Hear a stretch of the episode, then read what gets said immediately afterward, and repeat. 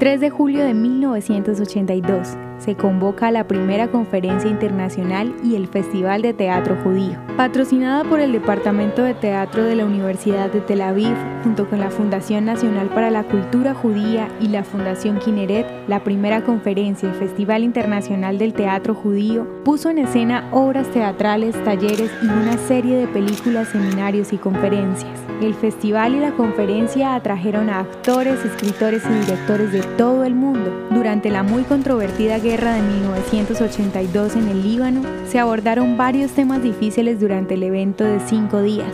El poeta israelí Yehuda Amihai leyó numerosos poemas contra la guerra, lo que despertó un diálogo animado que destacó la amplia gama de opiniones que para la época existían en la sociedad israelí. Las disertaciones también se centraron en los temas de la identidad judía y la experiencia en el mundo moderno, desatando el diálogo sobre la ética y las representaciones del judaísmo tanto en el teatro israelí como el estadounidense.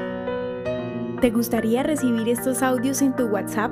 Compartimos nuevos episodios todos los días. Suscríbete sin costo alguno ingresando a www.hoyenlahistoriadeisrael.com. Hacerlo es muy fácil.